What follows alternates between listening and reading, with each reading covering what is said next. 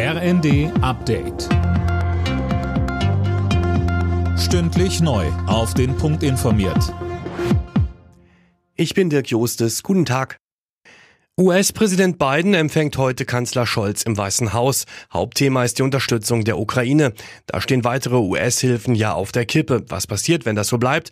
Dazu sagte der Vorsitzende des Auswärtigen Ausschusses im Bundestag, Michael Roth, im ZDF. Entweder wir nehmen das Modell, was wir schon mal mit Erfolg gefahren haben, als wir die wirtschaftlichen und sozialen Folgen der Pandemie gemeinsam in Europa bekämpft haben, mit einem gemeinsamen Fonds, schuldenfinanziert. Und wenn das nicht funktioniert, brauchen wir eine Koalition der ukrainischen Solidarität, dass europäische Staaten, die deutlich mehr liefern wollen, sich zusammenschließen.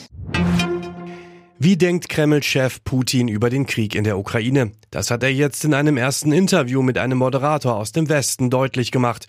Sönke Röhling, das hat er ausgerechnet Tucker Carlson gegeben, dem gefeuerten Ex-Fox News-Moderator aus den USA. Ja, andere westliche Medien haben zwar auch immer wieder angefragt, aber bei Carlson musste Putin wohl nicht mit kritischen Fragen rechnen. Der Verschwörungstheoretiker kritisiert immer wieder die US-Hilfe für die Ukraine. Eine Niederlage hält Putin da übrigens für unmöglich, wie er sagt. Gleichzeitig reagierte er auf Befürchtungen, Russland könnte als nächstes Polen oder Lettland angreifen.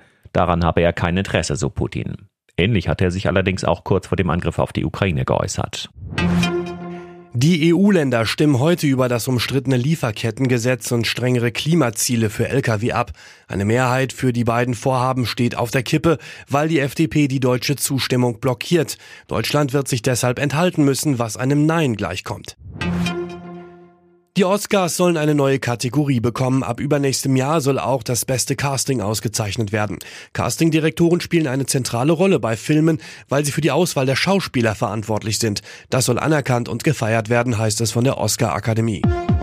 Alle Nachrichten auf rnd.de